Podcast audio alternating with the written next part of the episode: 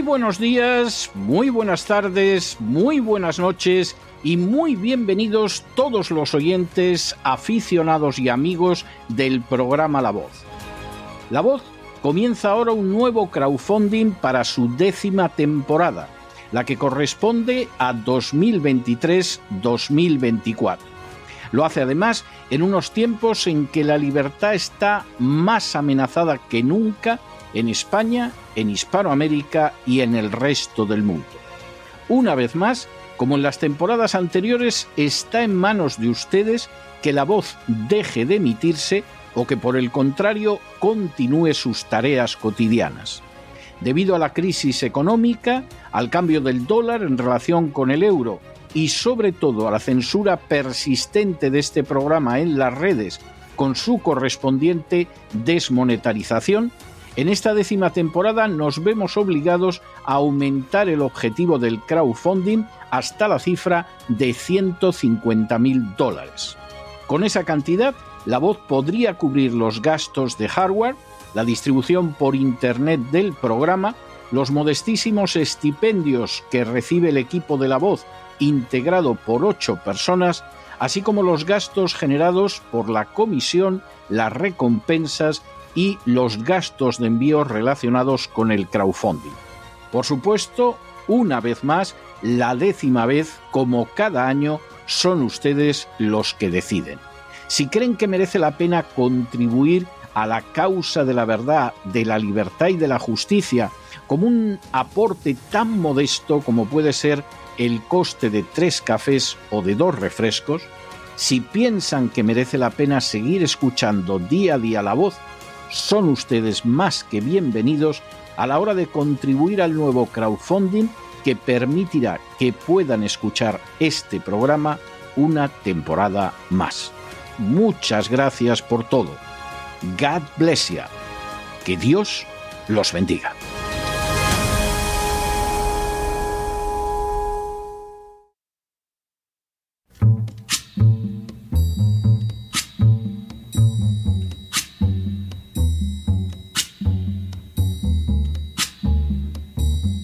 La voz con César Vidal, desde el exilio.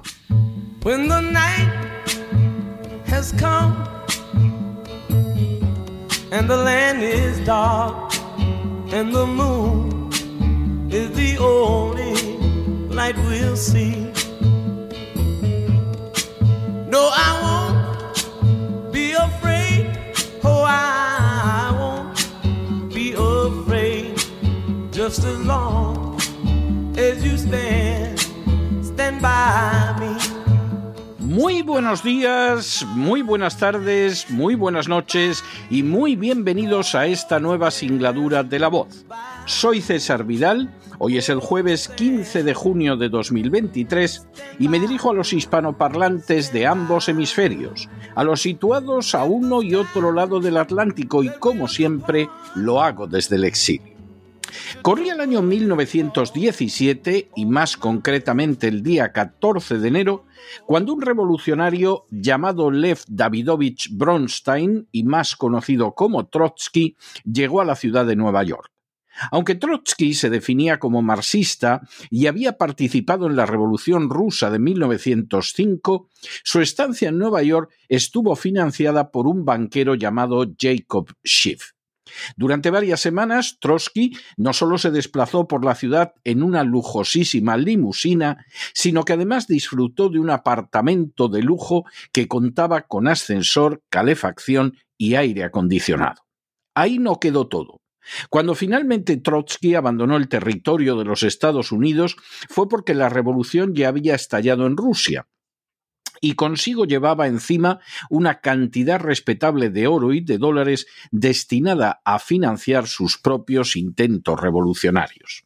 Incluso las autoridades americanas mediaron para que los británicos no lo molestaran a su paso por el Canadá. A primera vista, habría parecido absurdo que un banquero como Schiff pudiera financiar al revolucionario Trotsky, por mucho que ambos fueran de origen judío y aborrecieran el gobierno del zar. En realidad, Schiff y otros jerarcas de Wall Street tenían su propia agenda. Una Rusia que se desplomara por acción de un movimiento revolucionario podría convertirse en presa fácil para saquear sus riquezas naturales. Rusia no era todavía la primera productora de gas natural del mundo, pero ya eran conocidos sus riquísimos yacimientos de carbón, de hierro, de níquel, de aluminio, de cobre, de bauxita, de petróleo, de oro, de diamantes o de platino, entre otros.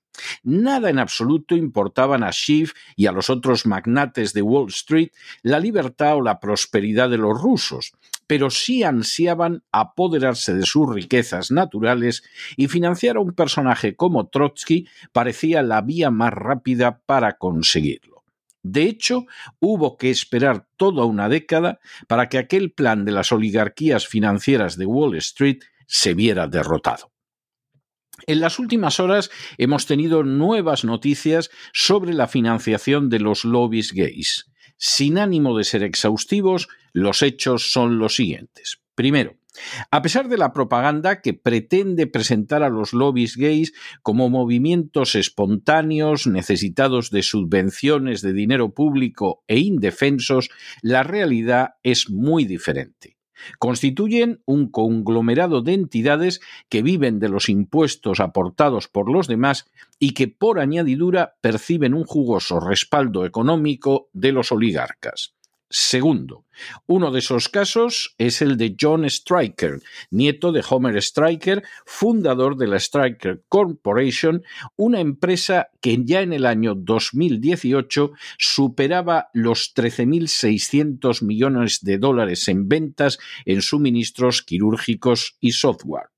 John Stryker es homosexual y en el año 2000 creó la fundación Arcus para impulsar la homosexualidad. Tercero, Solo entre 2007 y 2010, la Fundación Arcus donó decenas de millones de dólares para financiar programas y organizaciones homosexuales. Cuarto, Así, Arcus, por ejemplo, en el año 2012 realizó una donación de 23 millones de dólares al Kalamazoo College destinada a financiar una beca de dirección en justicia social, por supuesto orientada en la dirección de la agenda gay. Quinto, la hermana de John Stryker, Rhonda, está casada con William Johnston, presidente de Greenleaf Trust, y es también vicepresidenta del Spelman College, que ha recibido una subvención de 2 millones de dólares en nombre de la lesbiana feminista Odd Lord. La subvención está destinada a un programa de estudios queer.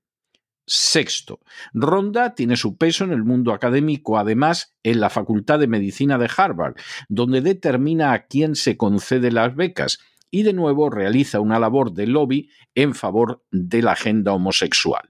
Séptimo, Pat Stryker, otra hermana de John, ha trabajado en colaboración con el millonario homosexual Tim Gill.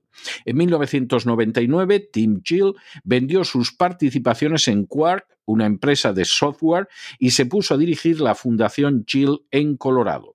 Su unión con Pat Stryker y otros dos millonarios llegaría a ser conocida como los Cuatro Jinetes, debido a su falta de escrúpulos morales. Octavo, mediante donaciones superiores a 500 millones de dólares a grupos homosexuales, los denominados cuatro jinetes se jactan de que castigan a los malos y recompensan a los buenos, mientras intentan convertir el estado de Colorado en un estado demócrata.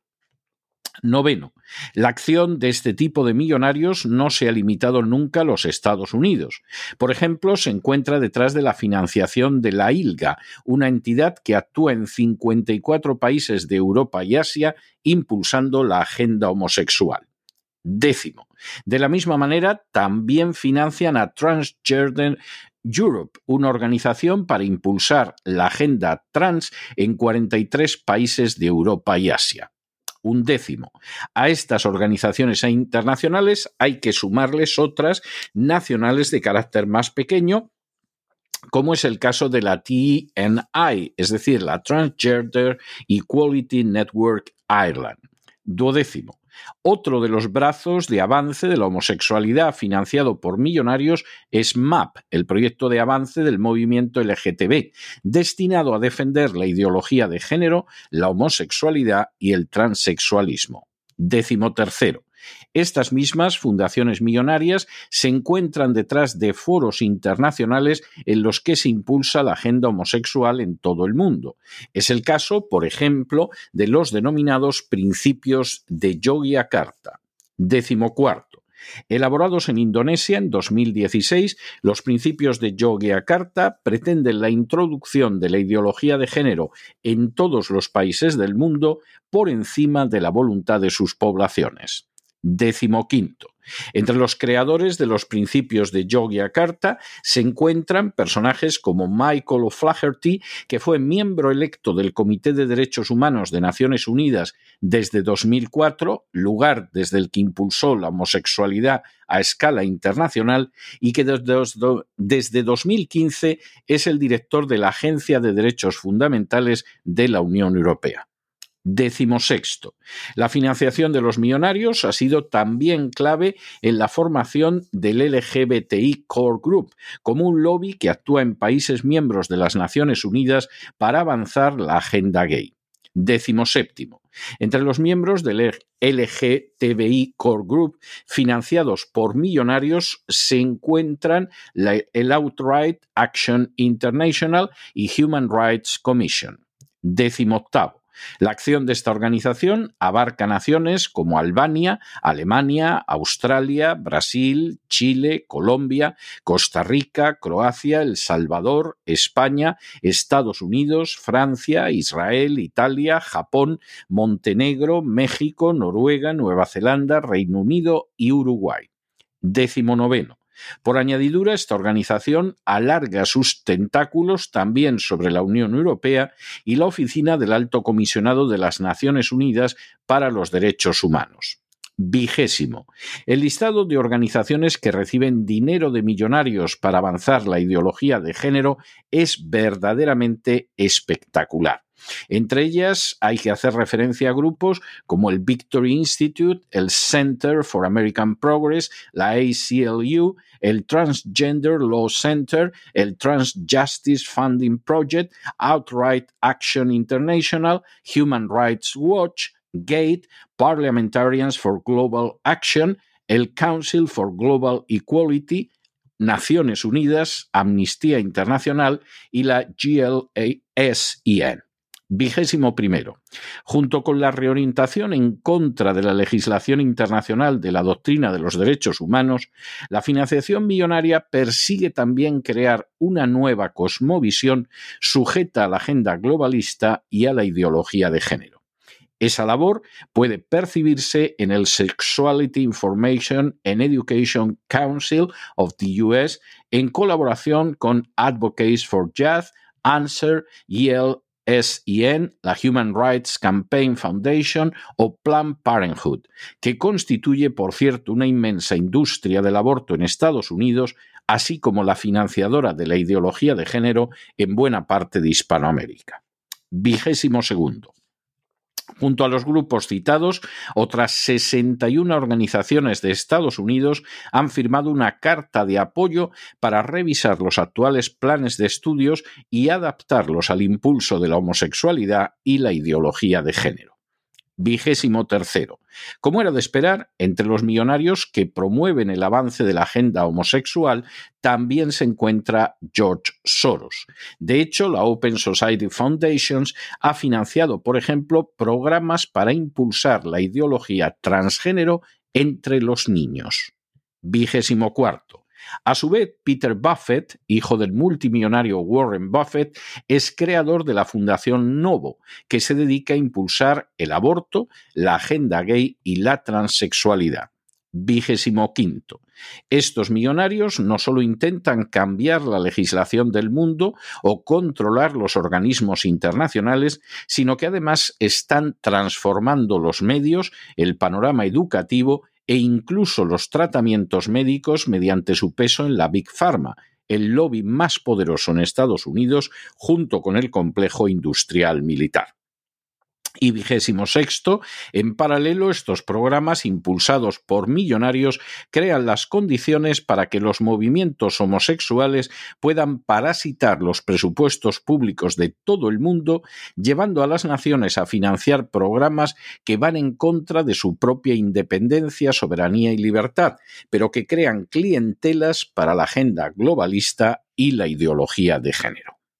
Durante mucho tiempo, la imagen que la sociedad ha percibido de los homosexuales ha sido la de un pequeñísimo colectivo que disfrutaba de mayor o menor libertad y que en multitud de ocasiones solo era objeto de desprecio o de compasión formado por menos del 1% de la población masculina y menos todavía del 0.5% de la femenina, poco o nada podía llamar la atención de los políticos en regímenes democráticos dada su escasísima repercusión en el voto. Los homosexuales eran a fin de cuentas una minúscula minoría tolerada más o menos en Occidente que se reunía en sus locales iba a sus cines y buscaba sexo en lugares concretos. En otras naciones, fuera de Estados Unidos o de Europa Occidental, la homosexualidad era contemplada como un fenómeno totalmente antinatural que no pocas veces era incluso objeto de castigo penal. Semejante situación cambió de manera radical con el impulso de una agenda globalista que utiliza la ideología de género para intentar reducir la población mundial de manera drástica. Si el aborto y la eutanasia ciegan millones de vidas humanas, provocando la bajada del crecimiento demográfico, la expansión de la homosexualidad debería liquidar la natalidad de manera aún más feroz, ya que las uniones homosexuales son, por definición, infértiles, y si todo el género humano fuera homosexual, desapareceríamos de la faz de la Tierra en apenas unos pocos años. Naturalmente, impulsar la homosexualidad no era tarea fácil en la medida en que a ella están afectos muy escasos individuos de la especie humana y además estos no presentan, como resulta lógico, una visión ideológica común. La manera de salvar esa innegable dificultad vino, como en tantas ocasiones, a través de la financiación de los oligarcas. Lejos de ser la causa popular de una minoría oprimida, la agenda gay no es sino un instrumento privilegiado de las oligarquías globalistas para cambiar la mente y el corazón de la sociedad y encaminarlo hacia una realidad nueva en que los niños y las niñas no crecerán de manera normal, sino que, por ejemplo, serán castrados y amputados supuestamente para asignarles su sexo real y opuesto a aquel con el que han nacido, mientras que la educación, los medios y la denominada comunidad científica aceptan generosamente subvencionados, eso sí, participar de este plan. El dinero mueve montañas y también conciencias, y ni el bien de las naciones, ni la independencia, soberanía y libertad de los países deben ser un obstáculo para los planes de los oligarcas globalistas. Por añadidura, y en un diabólico quiebro de la situación, a partir de un cierto momento ya no son los millonarios, sino los presupuestos de las diversas naciones los que financian unos planes destinados a convertirlas en meras colonias de la agenda globalista. Una nación como España no cubre el dentista de sus ciudadanos, pero sí las operaciones de cambio de sexo.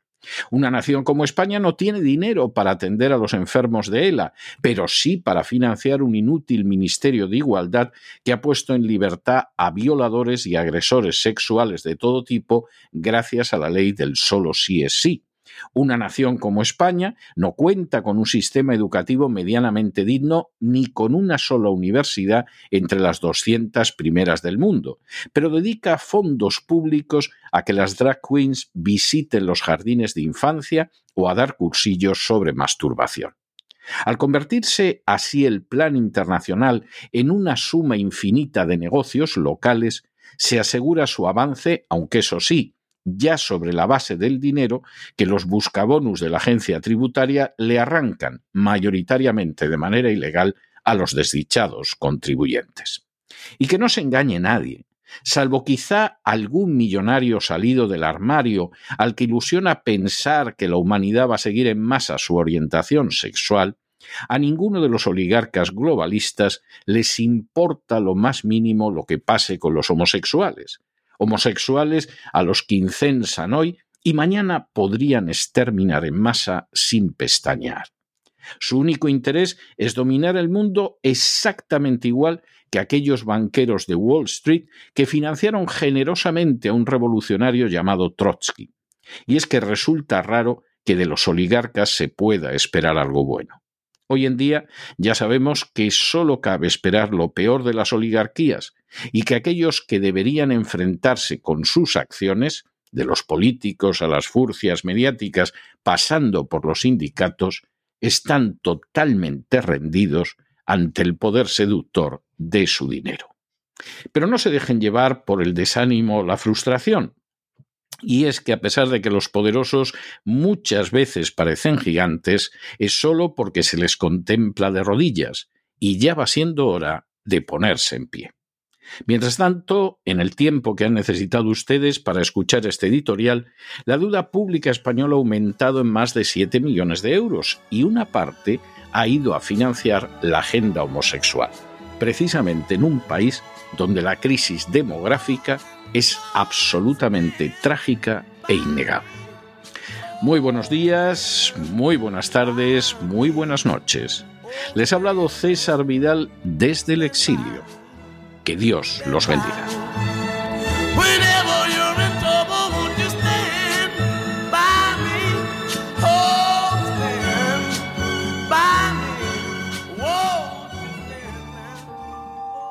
Esta sección está patrocinada por crowdfunding con el siguiente mensaje. Nuestro Señor Jesucristo, el único Dios verdadero, es misericordioso y nuestro Salvador.